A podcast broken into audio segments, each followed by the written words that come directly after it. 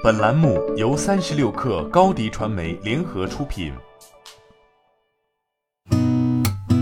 八点一刻，听互联网圈的新鲜事儿。今天是二零二零年十一月二十三号，星期一。您好，我是金盛。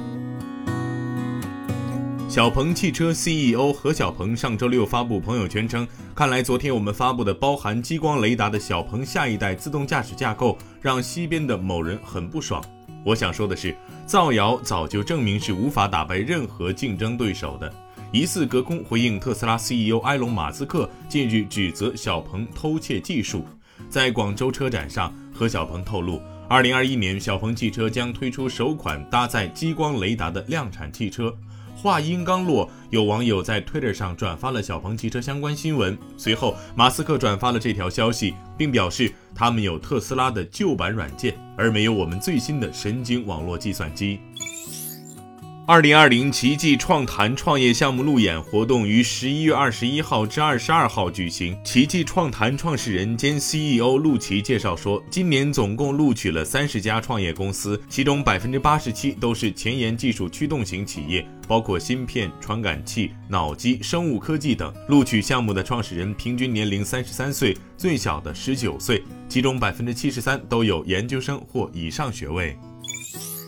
近日，阿里内网通报了原菜鸟网络副总裁及地网业务负责人史苗严重违规的处分公告。公告称，史苗利用职务收受贿赂数百万元，该案件被定性为菜鸟历史上影响最大的廉政案。史苗在今年九月前后已被警方刑事拘留，而在三个月前，他刚刚正式离开阿里巴巴。史苗二零一六年加盟菜鸟网络，此前他曾为复兴地产副总裁、星域资本董事长、豫园商城常务副总裁、富益文化投资总裁，其中复兴集团也是菜鸟网络的成立发起方之一。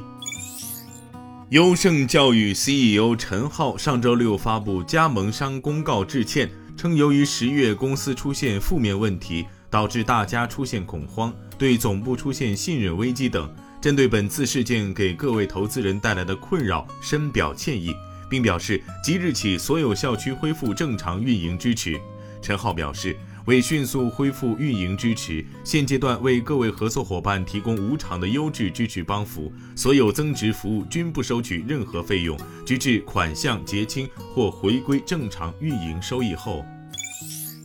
近日，中消协发布双十一消费维权舆情分析报告，其中提到李雪琴参与的一场直播带货涉嫌机器刷量数据造假。李雪琴工作室发布声明，表示李雪琴本人及工作团队未参与任何直播运营，对直播数据统计过程毫不知情。另外，报告还提到李佳琦直播间买完不让换。李佳琦直播官方微博回应称，消费者曾在十一月六号将问题反映给品牌方和李佳琦直播间，厂商因为当时货品已售完，无法换货，进行了退款。如果对目前的售后解决方案仍有意见，会负责到底。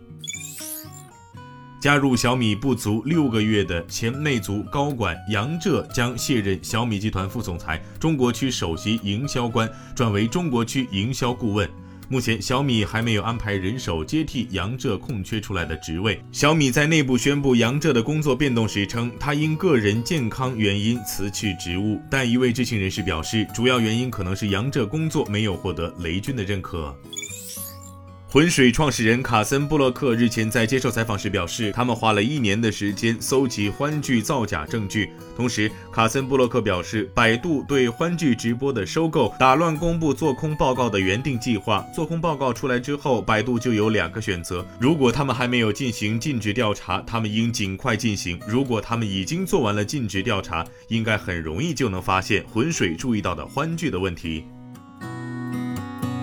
今天咱们就先聊到这儿。编辑崔彦东，我是金盛，八点一刻，咱们明天见。